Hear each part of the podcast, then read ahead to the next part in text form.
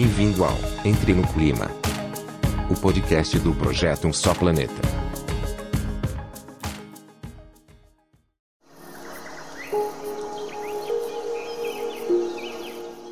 Este episódio faz parte de Um Só Planeta, maior movimento editorial brasileiro para promover práticas sustentáveis, em parceria com Ambipar, Braskem, Endi e Natura. Acesse, informe-se, atue. Não existe planeta B. Um só planeta.globo.com.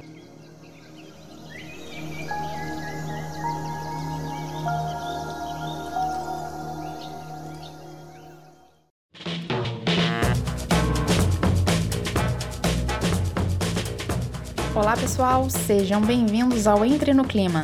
Por aqui você vai ouvir vozes das mais variadas áreas com um tema em comum, a sustentabilidade. Eu sou Vanessa Barbosa, editora assistente do Um Só Planeta, e no episódio de hoje o nosso convidado é o Marcos Matias, presidente da Schneider Electric no Brasil. Na conversa, ele fala do papel do setor privado no combate à crise climática, os desafios e oportunidades da segurança energética e conta também sobre como o compartilhamento de melhores práticas entre as empresas pode ajudar a acelerar as transformações para um mundo mais sustentável. Confira! Olá, Marcos, muito bom dia, é um prazer tê-lo aqui com a gente no podcast Entre no Clima. Como é que você está? Onde é que você está hoje na nossa conversa? Olá, Vanessa. É um prazer estar aqui com você e com todos e todas. Eu estou aqui na minha casa, no home office, que é a nossa, a nossa, o nosso novo normal, né? É, e mais um novo normal que eu acho que é, a gente tinha que aprender muitas coisas e isso foi um aprendizado tremendo, mesmo para mim, estar aqui falando com você através do nosso home office, mas trabalhando full time, direto, porque a energia não pode parar o mundo não pode parar e a gente não pode continuar aqui, né, não brigando por um planeta melhor. Então, acho que vai ser mais ou menos o tema da nossa discussão. Perfeito, Marcos. É, e o home office também reduz um pouco das emissões aí com transporte, né? E, bom, vamos começar o nosso bate-papo. A gente tem, tem, tem, alguns minutos aí bem bacanas para desbravar né, esse mundo das empresas e do baixo carbono. Eu acho que para a gente começar, vamos começar com uma, uma pergunta um pouco mais ampla, né? É, Marcos, qual é o papel aí das empresas na transição para esse mundo carbono neutro e na conquista dos objetivos do desenvolvimento sustentável da ONU? Muito boa a tua pergunta, porque é, é uma confiança. A palavra confiança está por detrás de toda essa história. É uma confiança da sociedade em relação às, às empresas, tá? Então existe existe uma pesquisa, né, que a gente chama de que é, que é um barômetro, na verdade, que é o Edelman uh, Trust Barometer de 2021, que traz um dado bem interessante que como que as pessoas, a comunidade, a sociedade em, em quem eles confiam, né? E, e apareceu globalmente um resultado igual ao do Brasil, que a confiança no, no, empresário, nas empresas, tem sido muito forte, avaliado muito forte, sabe? É uma referência para eles. Então, só para você ter uma ideia, para ser um número mais exato, 61% né, foram, foram as respostas na confiança das empresas. Isso é maior que o número das ONGs, da mídia, do governo, para dar alguns exemplos. Mas, assim, esse também é um ponto que nos coloca uma barra alta de responsabilidade, sabe? As empresas têm que assumir é, de uma maneira intensa esse protagonismo através do ativismo corporativo, sabe? Reforçando a preocupação com as mudanças climáticas, com a necessidade de neutralizar nossos impactos e apoiar realmente uma construção de uma sociedade mais igualitária influenciando toda a nossa cadeia de valor. Né? Acho que isso é, é extremamente importante. Nossa, maravilha. Eu pensei logo nessa questão da, de, da elevação da barra, né? A, a, uma maior cobrança de responsabilidade, de fato, do setor privado, e a gente tem visto isso claramente, né, no dia a dia. Então, vamos falar, então, direto da Schneider Electric, né, que é uma das empresas, inclusive, que aderiu à iniciativa de metas baseadas na ciência, né, nas, com relação às metas de redução de emissões aí de vocês. E eu queria que você contasse para a gente um pouquinho, Marcos, quais foram esses compromissos assumidos pela, pela empresa. Muito legal. Acho que a gente tem que se comprometer. A gente acabou de falar, né, que as, as empresas têm que se posicionar e a Schneider Electric ela se posicionou muito bem, se comprometendo com, com, com fatores importantes, né? Acho que primeiro é, é que até 2025 a gente quer ser uma empresa com neutralidade de carbono nas nossas operações. É o que a gente chama de escopo 1 e 2, que o escopo 1 é dentro da minha operação realmente, e até um pouquinho mais além, onde que eu compro energia, que tipo de energia eu compro, se é energia de fontes renováveis, fontes fósseis, e tudo isso faz parte desses escopos que a gente discute. A meta continua avançando e até 2030 a gente quer ser ambicioso de ter as emissões zero de CO2, mas sem nenhuma compensação. Tá? Então, a gente quer aplicar eficiência energética, a gente quer usar as energias renováveis, então que todas as nossas unidades consumam de energias renováveis, e a gente vai aplicar o uso de veículos elétricos a toda a nossa frota de carros da, mundialmente da Schneider, tá? vai ser transformado em carros elétricos. E aí, para ser mais ousado, até 2040 a gente quer ir mais além. A gente quer ser carbono neutro, mas em nossa cadeia de suprimentos, a nossa cadeia estendida, que é o que eu chamo agora, teve o escopo 1, 2 e agora é o 3. 3 é quando você vai mais além das suas portas, como você influencia e como você apoia uh, o seu, o a sua, sua cadeia de suprimentos ou os seus clientes, né? Isso nos coloca, em 2040, 10 anos à frente da trajetória climática de 1,5 graus. Isso é importante destacar aqui, porque gente, todo mundo está se posicionando em 2050 e a gente já está se posicionando em 2040, que eu acho que são esses compromissos, e compromissos que a gente tem certeza que a gente vai, vai chegar. Nossa, muito bacana as iniciativas, Marcos. Legal conhecê-las um pouquinho mais aqui. E aí a gente tem que. É, um dos temas fortes né, que a gente tem para a próxima década a gente não precisa nem ir muito longe, né? É a questão da segurança energética. A gente, novamente, no Brasil, tem enfrentado essa, essa dificuldade, né? As intempéries climáticas, elas estão cada, vez mais evidentes para todo mundo. E eu queria saber um, um pouquinho como é que vocês aí na Schneider Electric têm é, encarado esse tema, quais são os riscos é, que vocês estão é, monitorando, tanto para a atividade de vocês quanto para os clientes, né, com relação ao consumo de energia, ter uma energia mais eficiente, enfim, dentro desse desafio, né, que a era das, da era das mudanças climáticas nos impõe é, com muita força, né, cada vez mais. Vanessa, sua pergunta é super pertinente e atual, e eu vou responder em três diferentes uh, três diferentes dimensões, tá? Porque acho que é importante. Acho que a primeira dimensão é o seguinte: a gente tem que ter atitude não pode ter falta de atitude, né? Porque existe um, um, um estudo da IPCC, que é o, o painel intergovernamental sobre mudanças climáticas, que já estabelece, o que aponta, né, que os efeitos já são irreversíveis da mudança climática.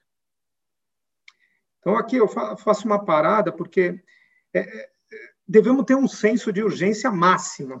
Né? Urgência já deveria ser máxima, mas aí eu coloco para enfatizar essa urgência máxima.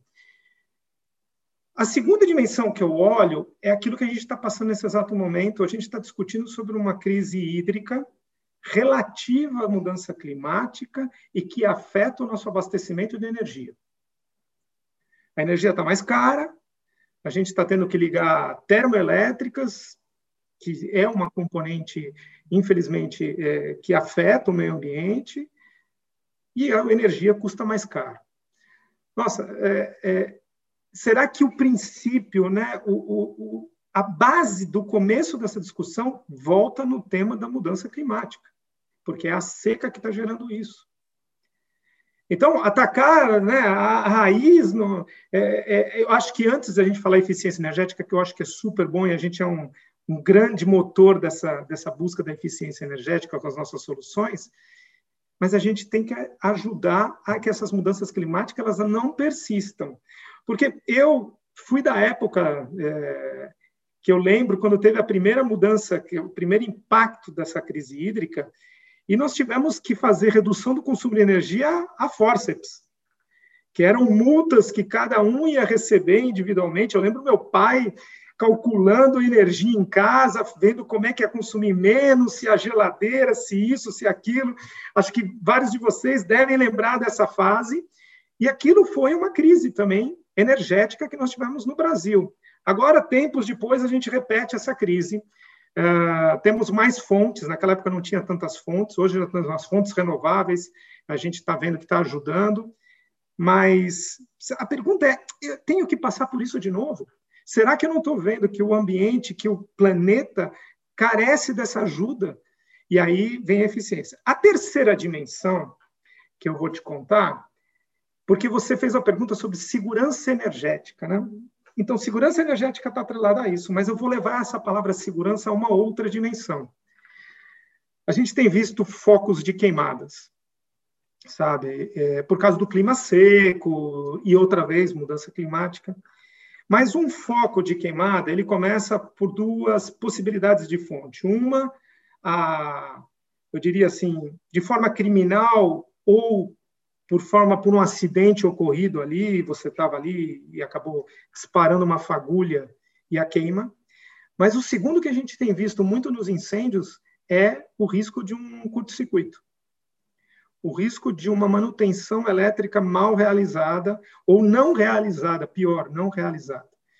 É, a gente tem visto não só em florestas, mas a gente tem visto também em, em residências, casas, e, e, ocorrendo, às vezes é o ar-condicionado que está ligado fortemente e não está com manutenção adequada e provoca um curto-circuito. Então, parem para pensar que segurança energética também passa pela segurança da, do equipamento elétrico, do produto elétrico. Então, dar manutenção é importante. Aí você vai falar, não, mas a gente está muito longe da fonte dessa energia tal.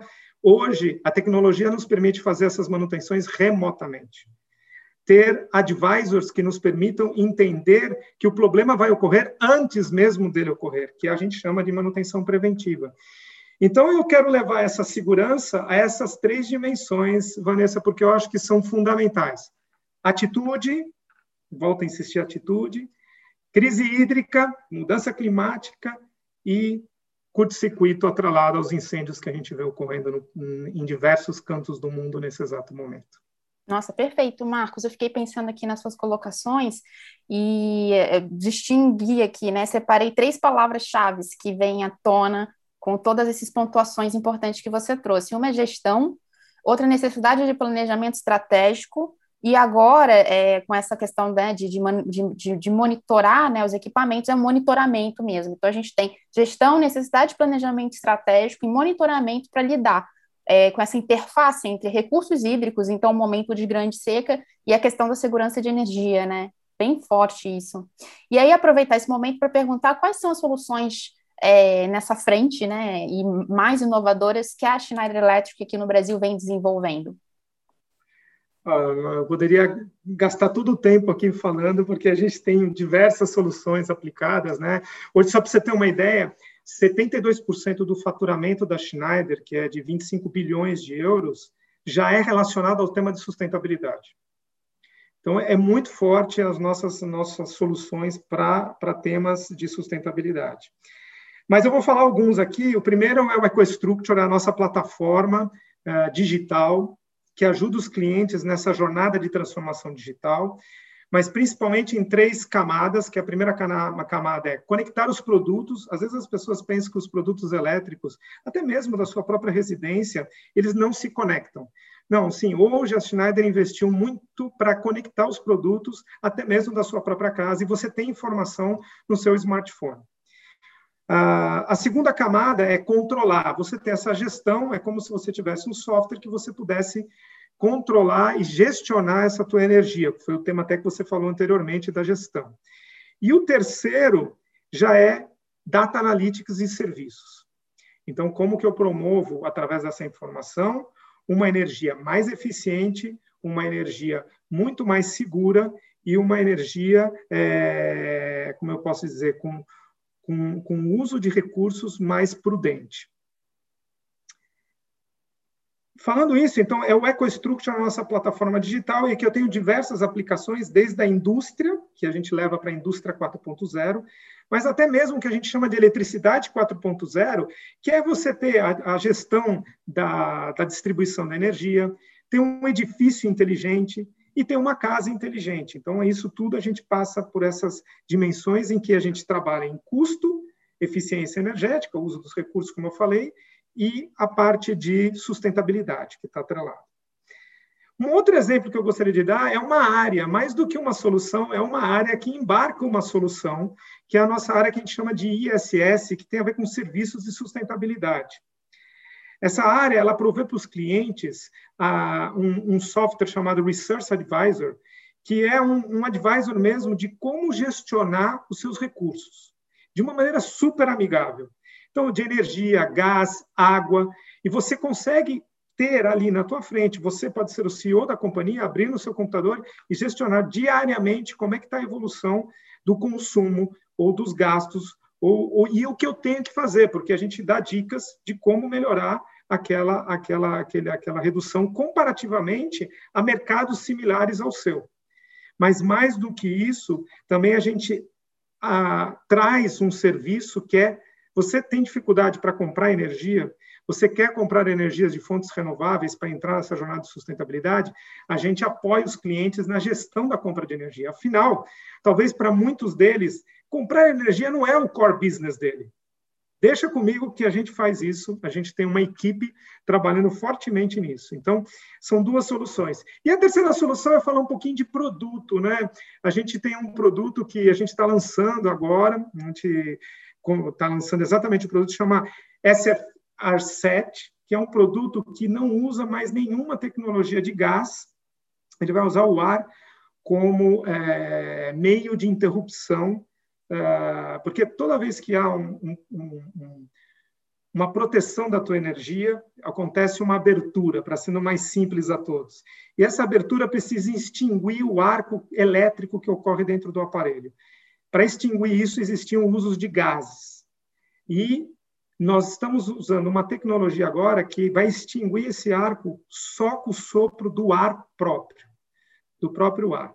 Então, essa tecnologia está sendo embarcada agora, está chegando no Brasil, e a gente vai estar tá vendendo essa solução para já para equipamentos mais de grande porte, onde utilizavam outras tecnologias. Eu tenho certeza que isso vai ajudar também na parte da sustentabilidade.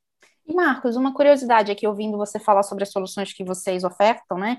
É, o que, que, as empresas, né, o que, que os clientes, os stakeholders aí mais têm procurado e o que, que você acha que está por trás disso? Você comentou até é, do CEO conseguir fazer esse monitoramento na empresa, enfim. O que, que tem. É, o que mais tem chamado a atenção de vocês por parte do interesse de mercado mesmo aí para essas soluções?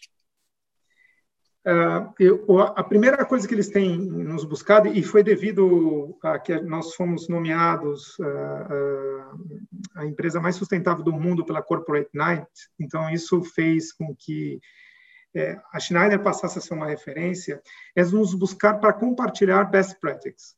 Então, as melhores práticas, como compartilhar com eles. E eu recebi diversas ligações, e a gente, é, eu acho que o tema da sustentabilidade, é, ele não é uma jornada solitária.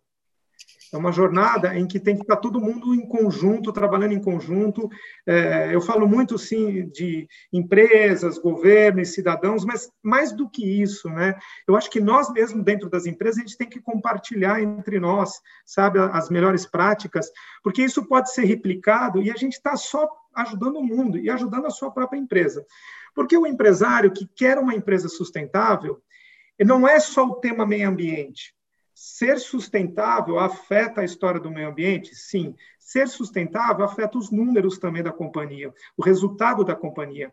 E eu acho que sustentabilidade está muito linkado ao tema da, do resultado operacional da companhia. E o terceiro, você tem que ajudar a comunidade. Então, você tem que ser inclusivo, você tem que trazer a diversidade, mas mais do que isso, colaborar junto com a comunidade, até acesso à energia, por exemplo. Existem ainda pessoas que não têm acesso à energia. Schneider tem um compromisso de mais de 80 milhões de pessoas que a gente quer levar a ter acesso à energia. A gente quer treinar mais de um milhão de pessoas uh, para energia, porque é aquilo que eu te falei, o risco de um curto-circuito. Então, as pessoas têm que ter noções de energia básica. Então, a gente quer treinar mais de um milhão de habitantes, mais de um milhão de pessoas né, no planeta, para terem esse conhecimento básico em energia. E esses são compromissos que a gente tem colocado. Então, esses três eixos mostram que colaborar entre nós, o resultado é eminente. Então, a procura deles tem sido nesse sentido. Outra procura que tem sido é a transformação digital. Eles querem, bom, é, a jornada da sustentabilidade parece que não vai vir de indústrias que não estão investindo nessa transformação digital. Aí você pode perguntar, e por quê, Marcos? Porque o princípio de você ser mais eficiente é começar a ter dados, informações. Com essas informações, você começa a trabalhar a Data Analytics. E com a Data Analytics, você sabe qual o ponto para atacar. Porque senão você vai ficar dando, sabe, fazendo ações em todos os campos e acaba não chegando a nenhum lugar. Você vai perder mais dinheiro do que se tivesse investido numa automação e pudesse coletar esses dados e migrado diretamente para o resultado uh, pontual que você tem que atacar. Muito bacana, bem legal saber dessas, desses interesses aí crescentes, Marcos. E aí eu queria até pontuar, além da Schneider Electric ter sido agraciada né, com o prêmio de empresa mais sustentável pela Corporate Knights, que é uma publicação é, bastante respeitada né, no meio, vocês também fecharam é, recentemente uma parceria com a é, com a Global Footprint Network, né, que faz o cálculo da pegada ecológica, né, esse cálculo entre o que a humanidade está consumindo e demandando do planeta e a capacidade da Terra de regenerar e garantir esses recursos de forma sustentável ao longo do ano. E eu queria que você nos contasse um pouquinho quais são, é, como é que é esse pacto, né, e quais são as propostas e as ações que a empresa é, vislumbra aí nessas soluções de combate às mudanças climáticas que fazem parte, né, dessa desse encontro de vocês. Quando começou essa jornada nossa de home office, né, Vanessa? É, eu lembro que eu estava participando de lives e eu comentava assim, nossa, que eu estou sempre aqui ao lado da, dessa janela e eu falava assim, caramba, nunca vi o céu avermelhado dessa forma, tão lindo e tão maravilhoso, né? E, e, e, e olha, passou um ano e, assim, marquem bem, pessoal, esse ano a gente não viu esse céu mais em São Paulo principalmente em São Paulo, eu estou falando de São Paulo, estou em São Paulo, então eu não vi mais esse céu. E aí eu começo a querer analisar o que, que aconteceu. A resposta veio no dia 29 de julho, quando se anunciou que 29 de julho foi a data do dia da sobrecarga dos usos dos recursos da Terra, né? E isso foi muito muito ruim porque a gente acabou perdendo aí três semanas na história. E olha como essas três semanas mudaram a coloração do nosso céu de São Paulo. E quem acha que não está impactando, tem impacto sim. Quer dizer, nós perdemos as três semanas que nós tínhamos ganhos com a pandemia, porque não, não fomos com carros para a rua, trabalhamos mais em home office, aquilo tudo que você comentou, Vanessa. Agora, é, se nós mantivermos assim, porque dia 29 de julho foi, significa que a gente está consumindo os recursos do planeta em 1,7. Seriam 1,7 planetas. Assim, o pessoal gosta de comparar que é o seguinte, a gente entrou no cheque especial. E quem já entrou no cheque especial sabe quanto dói pagar depois. Então, a gente tem que atuar agora de uma maneira bem clara. E esse atuar de uma maneira bem clara foi quando a gente se fez esses compromissos, os nossos compromissos bem objetivos, tá? Nós estabelecemos, então, nós lançamos até um, uma nova orientação, uma nova, um novo, um, novos compromissos que nós lançamos com base até 2025, já compromissos para já, né? E 2025 está aí, pessoal. Já estamos terminando 2021, é incrível. Então, a gente tem, por exemplo, reduzir as emissões é, de carbono em 800 milhões de toneladas com os nossos clientes. Então, nós vamos ajudar os nossos clientes a reduzir isso, através dos temas de sustentabilidade e de eficiência atrelados à transformação digital. Nós vamos reduzir em 50% as emissões é, de carbono nos nossos mil principais fornecedores. Veja bem que eu estou indo mais além do que eu estou olhando Schneider, eu estou indo lá nos fornecedores, nos clientes. Acho que isso que torna nós uma empresa reconhecida pelo tema da sustentabilidade. Nossas operações vão se transformar em carbono neutro, conforme eu falei, até 2025. E eu também já comentei, a gente quer levar energia a 80 milhões de pessoas. Energia é economia. A gente quer gerar mais economia, está atrelado à energia. Mas se eu vou ter mais consumo de energia, eu tenho que consumir de uma energia de fontes renováveis e eu tenho que consumir uma energia mais eficiente. E treinar, por isso, para ser mais eficiente, a gente tem que treinar pessoas. A gente tem que capacitar pessoas. E pessoas não é só pessoas que vão para a universidade, a gente pode capacitar nos temas elétricos as pessoas que estão vivendo em vilas, por exemplo, que podem sim trabalhar um consumo de energia muito mais sustentável. Então, essa é a nossa jornada, assim, de uma maneira rápida, tá? Tem muito mais, tem tema da diversidade, tem tema da confiança, porque estão linkados a ESG, os nossos compromissos, tá?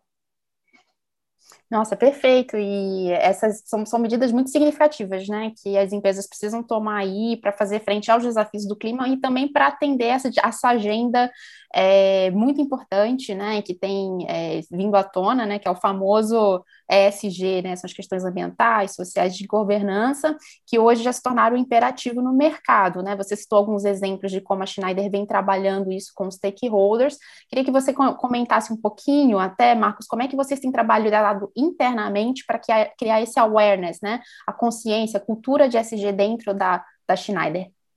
Eu vou falar dois pontos. O primeiro ponto é que eu acho que é muito atrelado a bonificação de todos da companhia, todos os líderes da companhia está atrelada à sustentabilidade. A gente tem um barômetro de sustentabilidade e isso uh, incrível como mostra todos os interesses de saber onde estamos, como estamos e o que mais eu posso fazer para melhorar esse resultado. Então, atrelou isso à bonificação das pessoas da companhia. E são todos, hein? Uh, o segundo é que a gente definiu alguns compromissos locais. Quando a Schneider entendeu, eu não vou só determinar isso como um compromisso global, vamos passar aos country presidents para que determinem alguns compromissos locais. E a gente está nessa pegada. Então, por exemplo, um dos compromissos locais é exatamente a pegada de carbono, né? A gente tem um site aí do footprint né, de, de carbono, que vocês podem entrar e calcular quanto você está consumindo do planeta. Vocês vão ficar assustados quando vocês entrarem e fizerem esse teste. Eu mesmo fiquei muito assustado. E, e, aí você fala assim, pô, eu preciso doar um pouco mais. E nós estamos colaborando com os nossos uh, colaboradores como fazer essa jornada ser mais eficiente, sabe, ser mais uh, saudável para o planeta.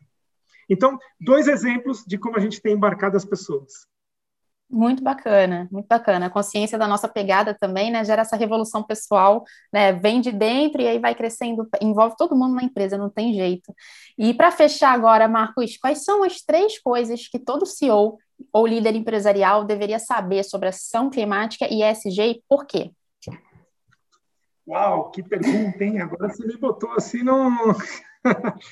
um eixo, deixa eu pensar aqui. Olha, uma coisa que eu, que eu vislumbro que é importante é um líder ele tem que inspirar, tá? E, e para inspirar nesse tema da sustentabilidade, primeiro você tem que comprar essa ideia verdadeiramente, tá?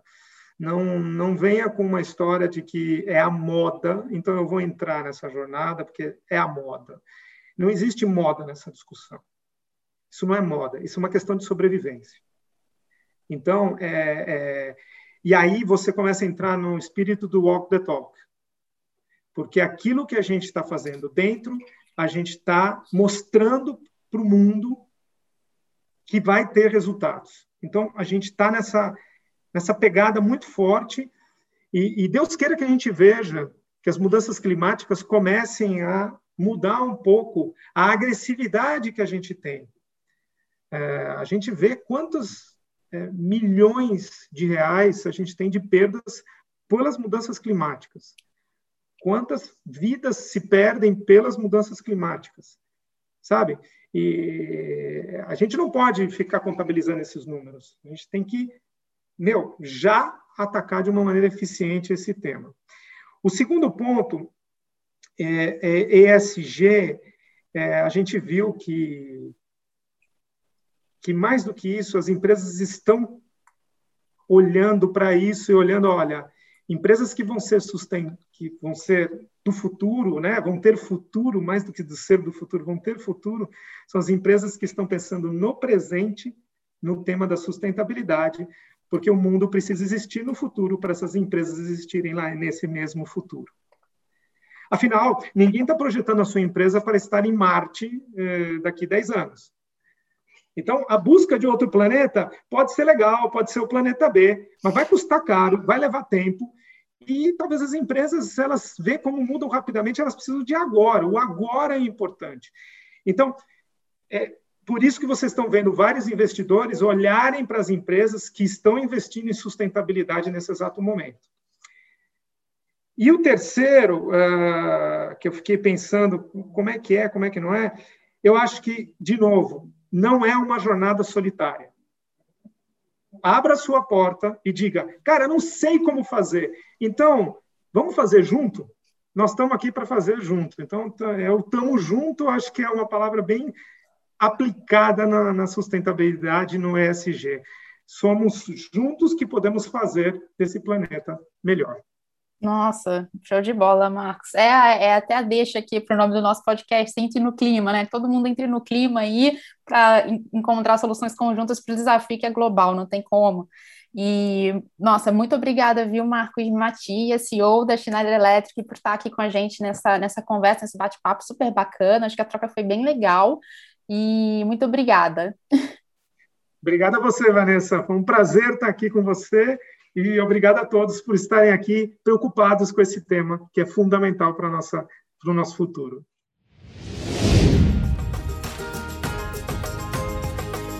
Esse podcast é um oferecimento de um só planeta. O movimento editorial brasileiro de maior impacto para enfrentar a crise climática. Comente, compartilhe ideias, engaje porque não existe planeta B.